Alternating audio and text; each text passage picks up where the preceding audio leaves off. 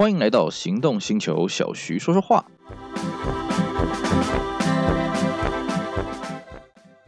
驾驭风的自由，感受云的自在。今天你想怎么移动？All New Feet 以实用机能为内涵，简约设计为语汇，将舒适融入生活。搭载 Honda Sensing，守护你的移动日常。汰旧换新。六十九点九万起，All New Feet，邀你一同前进美好。Honda，大家好，我是 Celsius。今天呢，我们一样跟大家来回味经典的车款。今天我们来跟大家讲一讲 J32 Tiana 这款车。那我相信啊，各位听到这个主题应该会愣啊，哎，J32 Tiana 这个车子听起来很耳熟啊。它不是才停产没多久嘛？啊，这个 J 三的 t i n a 呢，在玉龙这边啊，生产到二零一八年才停产啊，所以呢，离我们节目制作的时间呢，也不过就几年的时间内了啊。那为什么这台车子值得我们一提呢？嗯，其实这台车子还有蛮多神奇的地方了啊。怎么讲呢？哎，全世界啊，就是台湾做这个 J32 Tiana 做到最晚，晚到什么程度呢？哎，我们 J32 Tiana 它的后继车叫做 L33 呐，哦，这 J32 跳到 L33。那台湾呢是这个 J32 呢一路做做满几乎整个 L33 的这个世代啊，也就是说我们 J32 Tiana 停产之后呢，来衔接的后继车是什么？是 L34 啊，整个跳过了这个 L33 这个世代啊，这算是非常厉害了啊。那还有就是说呢，其实这台车子我觉得非常可惜，因为追三的 Tiana 这台车子，它是一台很棒的车子，但是它在台湾卖了将近十年了啊，其实销路一直都没办法反映出它这个车子的这个战斗力啊，算相当的可惜了啊。所以呢，这个这个车子在台湾呢，算是全世界卖最久的。那么我们今天呢，就来带跟各位啊一窥这台车的唐奥。好，Tiana 这台车子呢，呃，J32 Tiana 它前身叫 J31 Tiana。那 J31 Tiana 呢，我们之前也跟各位聊过它的故事啊，它基本上就是接替了这个在台湾曾经非常热卖的这个 Safiro。那 Safiro 呢，从 A32 开始在台湾热销，那一直到 A32 小改，算是到一个巅峰。那 A33 的前期也卖的不错，可是到了 A34 的时候呢，一方面大家觉得，嗯，这个 V6 引擎就耗油嘛，对不对啊？这个大家也开腻了啊。那更重要是，那时候 Camry 也在台湾进行国产了，所以这个对手呢，这直接的正面交锋之下呢，这个 Safiro 的销路是越来越差了。所以后来呢，玉龙就引进了这个新款的这个 J31 Tiana，而且引进的初期呢，为了确保这个市场不要这个衔接不上啊，所以一开始 J31 Tiana 呢，还跟这个 Safiro 入门的2.0呢共卖了一段时间了啊，那之后呢才这个全面接手。那全面接手呢，J31 Tiana 也曾经一度啦，这个莫名其妙的卖赢这个对手 Camry 了啊，让玉龙这个士气大振。不过呢，J31 Tiana 它在销售的后期的阶段就已经遇阵乏力了，尤其它小改，它经历过两次小改，第二次小改之后呢，其实啊、呃、这个销售量就很不如预期啊，所以我们在路上也看到很多这个后期的这个 Tiana 的公务车啦、警车啦什么的啊、哦。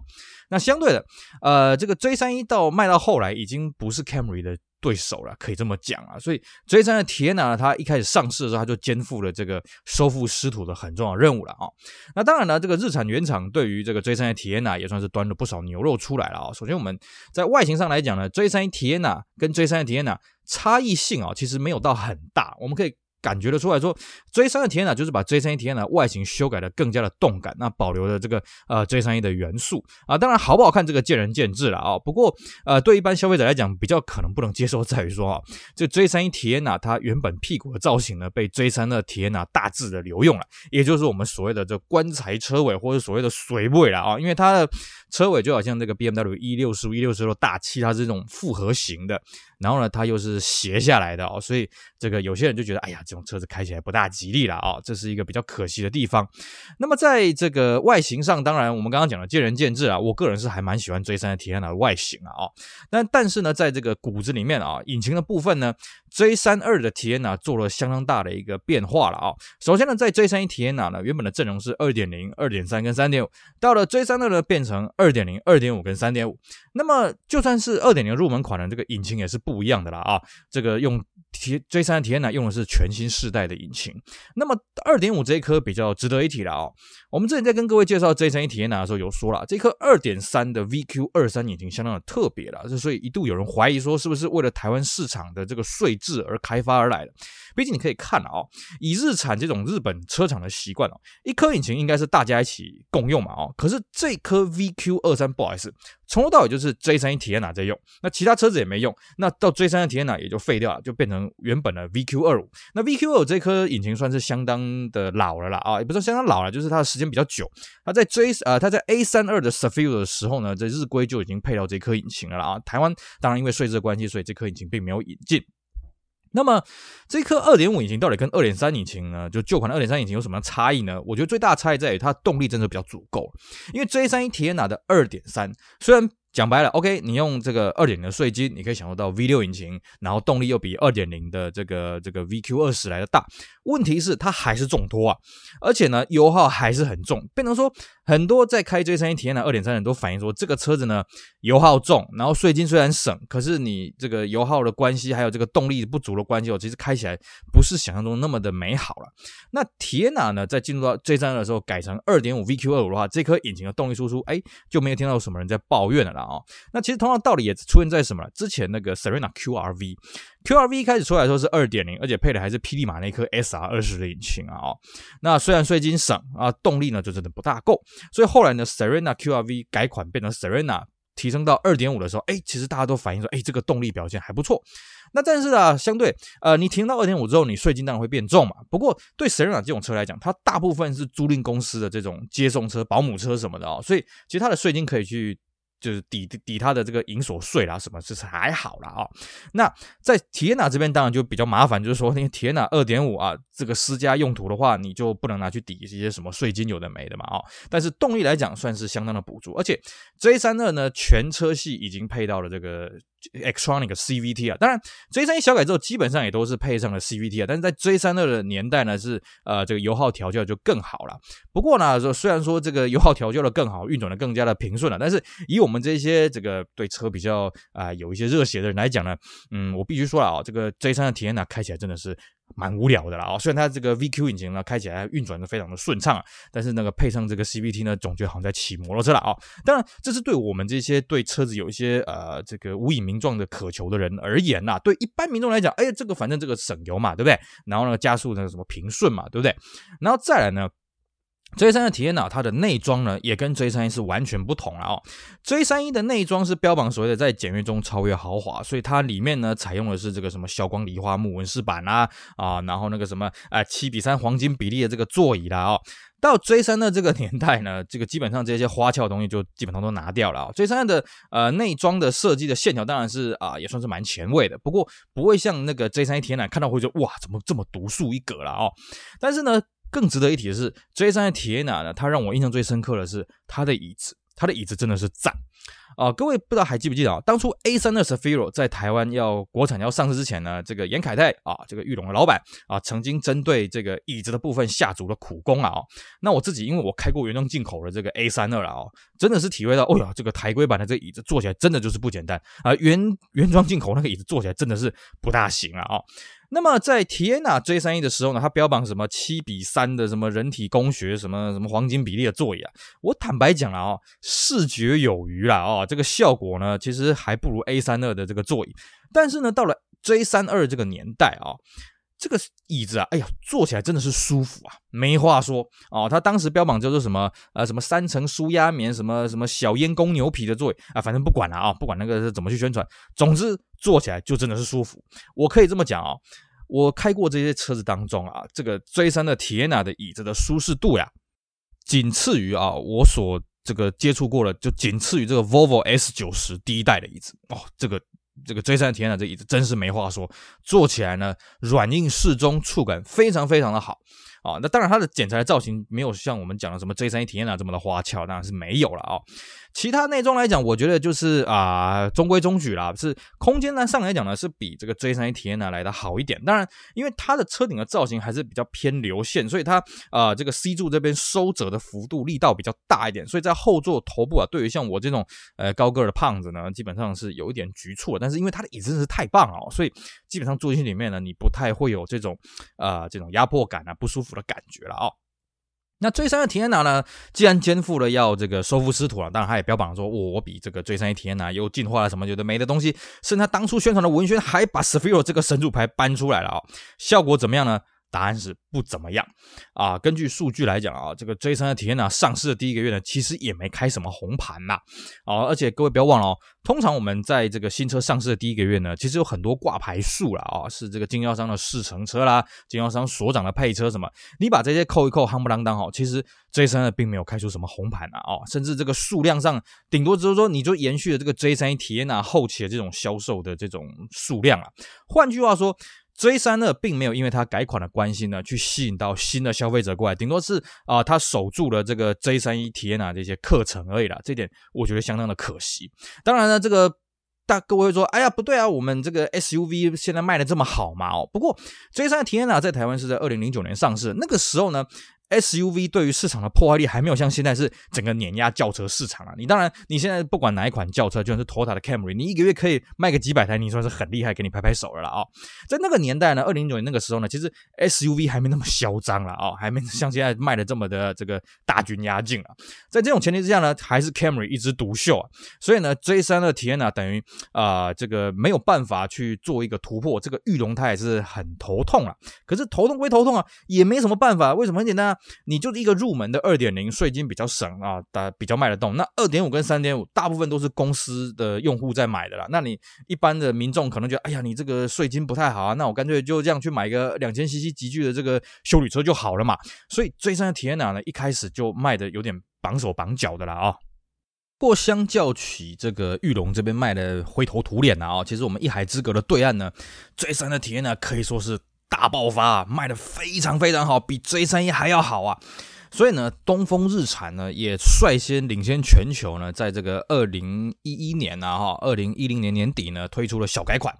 那么这个小改款的幅度呢，呃，还不算太大了哦。那台湾呢，是一直等到二零一二年四才进行这个小改。不过台湾的小改呢，就基本上我这样看哦，大概就是改了一个尾灯，还有改了一个铝圈呐，其他基本上是维持原样。那在这种前提之下，其实它的战斗力就相对的有限啊。哦。所以小改之后的体验呢，对于这个销售上的帮助呢，就蛮有限的了哦。当然呢，呃，体验呢，它从这个 J3 呢，从一开始到它小改之后，都一直标榜另外一个东西叫什么，叫做。核子潜艇超钢材了啊，这个算是我们台湾车坛第一次有人提到这个东西，也就是说，他当时标榜它的这个钢板啊，最硬的有做到好像这个一千四百八十 MPa。当然，以我们现在这个呃一千八 MPa，什么一千六 MPa 都很普及来讲，那个不算什么。但是以当时来讲，这算是相当啊、不简单的东西啊。可是当时台湾的消费者啊，重视的不是这个东西，而是什么？是油耗。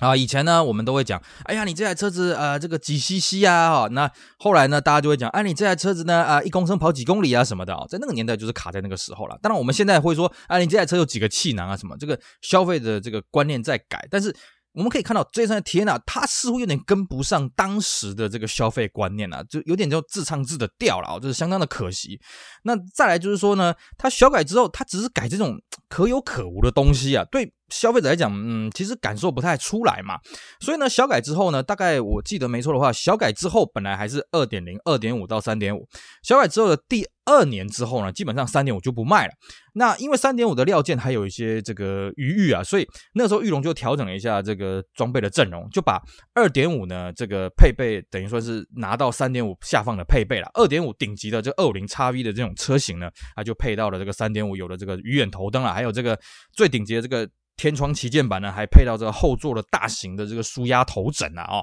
那所以各位，你如果看到这个体验呢哦，它有配备鱼眼灯的，那有可能是后期的二点五。或者是前期的三点五，当然后期的三点五也也有了，但是这个数量很少。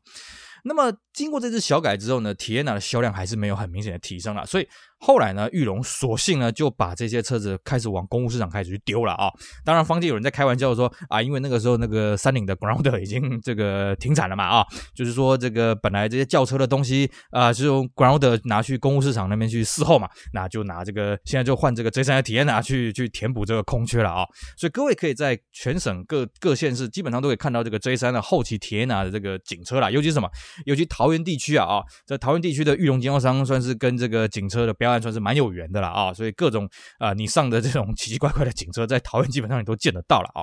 所以呢追三的到后期啊，基本上啊、它是以公务车的市场为主轴，这民用车卖的非常少，为什么呢？因为我们刚刚一开始开头讲嘛。J 三的体验呢在台湾的这个啊生产的历程呢，是跨过几乎是跨过整个 L 三三就是它下一代的这个生产历程。换句话说，你到了台规的这个 J 三的体验呢后期的阶段呢，其实它是上个世代的外形还有内装的设计。那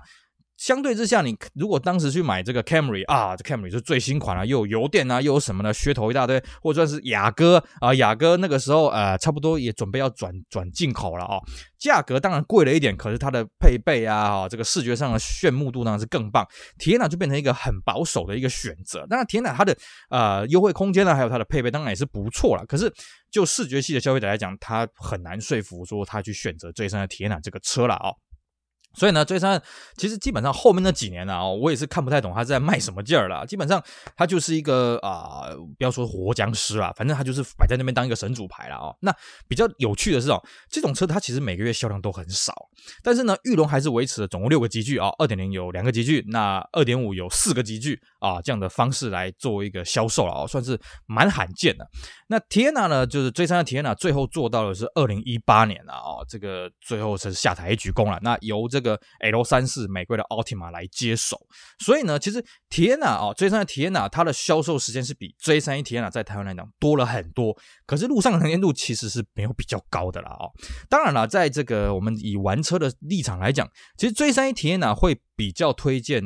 呃这个。呃，比较不推荐大家去玩，为什么？因为 J31 Teana 有一个很大的一个问题，就是它没有水温表啊。我们之前在讲 J31 Teana 就跟各位讲过了啊，这个很奇怪的问题。J3 的呢，好在嗯，他把水温表给弄回来，呃，虽然说小小的，但是聊胜于无了啊、哦。然后呢，J32 它的舒适度，像我们刚刚讲嘛，它的内装的这个舒适度啊，这个这个椅子真的是没话说了啊、哦。当然，它 CVT 呢是它我觉得比较大的一个缺点，就是你以玩车立场来讲，它 CVT 真的是比较无聊。但它底盘什么刚性，哎，过弯起来表现，哎，真的是比 Camry 这种呃比较类似传统这种避震的系统来的有意思了啊、所以呢，如果各位想要去体验体验哪的话，我个人会推荐 J32 优于 J31 啊。尤其呢，J32 其实它二手行情其实不怎么样了哦，那甚至三点五的、二点五的也都相对的实惠了。只是说各位在找车的时候注意一下哦，因为当年在买 J32 Teana 的这个二点五跟三点五，大部分是公司车了哦。那公司车呢，一般来讲都直接处理掉，或者直接拿去报废退五万啊、所以你现在在市面上要看到这个 J31 啊 J32 TNA 的这个二点五、三点五自售的，其实不多了哦，大部分都在车商手上。那当然在车商那边呢，大家看车呢就有别的技巧了啊、希望大家要多留意一下。好，我们今天呢花了一点时间来跟各位回忆一下这个 J32 TNA 这款车，跟大家距离哎，实际上不像我们之前介绍的车子哦，好像都十几二十年了啊。我们这一次介绍车子算是比较新一点的车子，但是这台车真的是很可惜，它是一台真的是不错的车子，可是呃，它在这个诞生的时间呢，就有点生不逢时了啊。所以呢，各位下次有机会在路上见到 Teana 的时候，哎，不妨也欣赏一下，因为 J32 Teana 真的能见度比 J31 来的低一点了啊。好，以上是我们今天各位跟各位分享的东西啊，希望大家会喜欢，也希望大家继续支持我们其他精彩的行动星球 Podcast 节目。我是 Celsius，我们下回再聊喽，拜拜。